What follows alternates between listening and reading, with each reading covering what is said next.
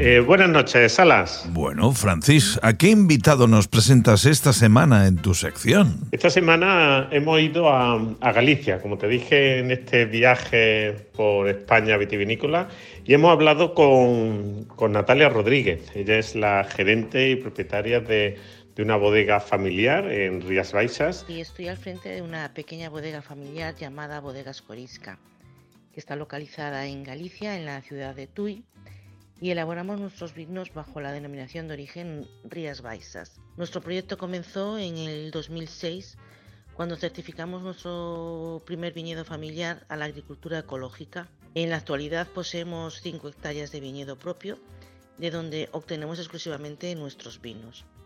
En el año 2009 lanzamos al mercado nuestro primer vino Corisca, un 100% albariño ecológico de la de Rías Baixas. Es un vino que pretendía reflejar o que pretende reflejar eh, nuestra variedad de la manera más natural y, franca posible. Eh, no buscábamos una tipicidad de cada año igual, sino que eh, la añada reflejara las peculiaridades del trabajo que cada año habíamos puesto en, en nuestras botellas. ¿no?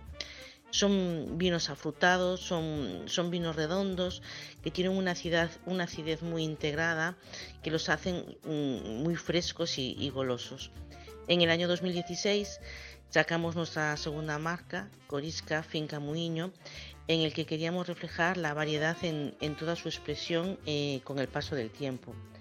Es un vino que sale al mercado eh, tras un año y medio de, trabajo en Lías, en, la bodega. Eh, es un vino pensado para reflejar eh, toda esa expresión con el paso del tiempo. Es un vino elegante, es un vino em, con un gran recorrido en boca.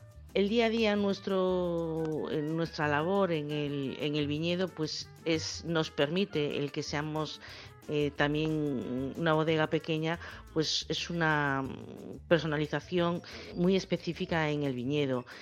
Eh, nos permite eh, actuar en zonas muy localizadas cuando vayan surgiendo los problemas. Nuestra zona es complicada, ya que arriesgamos mucho, fluctuamos mucho en la producción dependiendo del tiempo que, que haga cada año.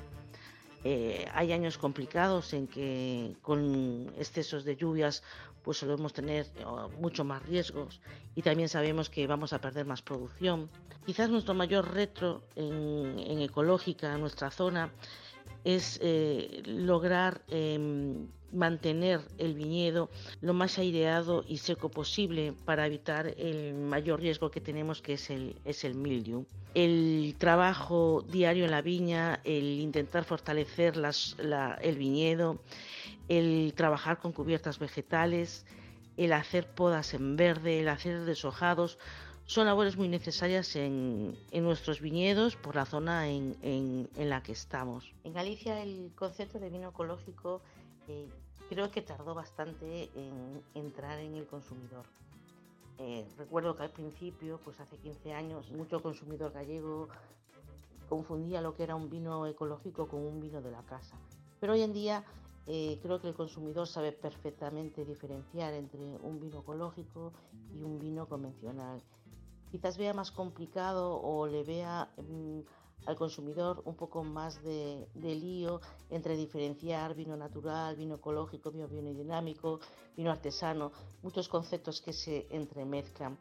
Pero eh, lo bueno de un vino ecológico es que sí que está, eh, o el consumidor lo entiende, como un vino arreglado bajo unas directrices europeas, es como una especie de, mm, de seguridad para el consumidor. ¿no? Con respecto a su normalización en el consumo, yo creo que poco a poco cada vez va creciendo más el consumo de, vinos ecológicos, la gente se preocupa más por lo que tanto come como por lo que bebe y eso es, eso es importante y eso pues hace que cada vez eh, proyectos de vinos ecológicos vayan aumentando. Yo creo que es la única eh, línea de futuro para, para poder producir vinos. es de sentido común que, hagamos vinos cada vez de mejor calidad.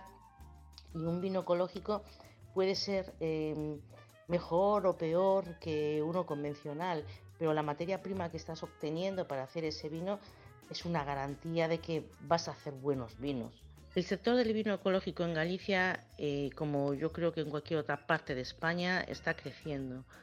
Cuando yo comencé en el 2006, era la, única y primera bodega de Rías Baixas que hacía un, albariño ecológico. En la actualidad ya somos tres. Eh, existen en todas las denominaciones de origen de Galicia cada vez eh, más bodegas que apuestan por hacer un, vino ecológico. Yo creo que se entiende desde el punto de vista profesional que eh, estos vinos ecológicos cada vez están mm, más presentes. Eh, yo creo que el consumidor cada vez también está como mm, más atento o tiene como más interés por este tipo de vinos. Eh, realmente son, son vinos que al final son em, un reflejo de un, trabajo diferente, ¿no? de, una manera de cultivar la tierra que se ve reflejada en, ese vino. ¿no? Y, al final hacer vinos em, que sean un reflejo de tu zona, reflejo de tu manera de trabajar la tierra, eh, son vinos valorados, son vinos que, eh, eh, el consumidor mm, los aprecia, que, que normalmente em, en casi todos los eh, establecimientos poco a poco se van introduciendo, ¿no?